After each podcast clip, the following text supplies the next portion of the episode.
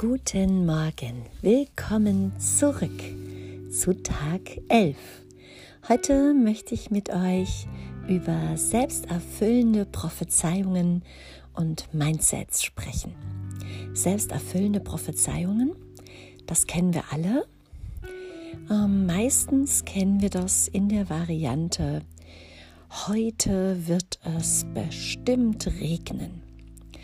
Und wenn es dann regnet, dann denken wir uns, siehst du, ich habe es mir gleich gedacht. Und das kombinieren wir gerne noch, indem wir einen Regenschirm mitnehmen, damit es nicht regnet.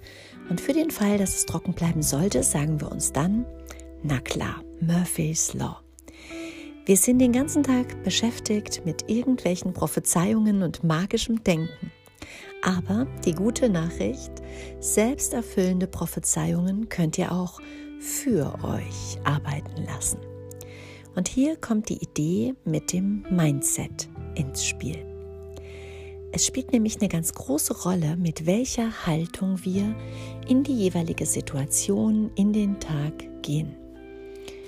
Und genauso wie wir meistens von Befürchtungen ausgehen, können wir auch einfach von Anfang an etwas Schönes, etwas Gutes annehmen. Und diesen Effekt, den gibt es zum Beispiel schon, der heißt Pygmalion-Effekt. Wenn wir jemanden unterstellen, dass er etwas schaffen kann, dann wird derjenige in seinen Kompetenzen stärker werden. Es gibt ganz viele Untersuchungen mit Schulklassen, die das belegen.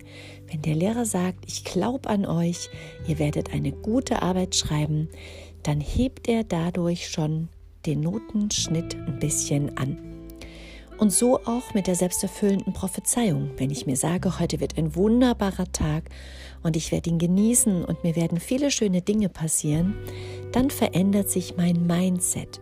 Das heißt die Art und Weise, wie ich in den Tag gehe, meine Gedankenmuster, meine Haltungen und dadurch natürlich auch meine Emotionen. Und um heute gut in den Tag gehen zu können, machen wir eine kleine Gedankenübung. Und zwar Stell dir vor, worauf du dich heute ganz besonders freust.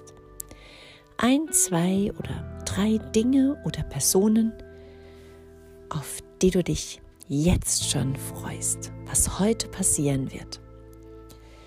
Und das können Kleinigkeiten sein, aber du fokussierst dich ganz bewusst darauf und freust dich, dass das heute irgendwann über den Tag passieren wird mit dieser veränderten Haltung, mit diesem Fokus auf das, was schön ist, wünsche ich dir einen zauberhaften Tag und wir hören uns morgen wieder. Bis dahin, alles Liebe.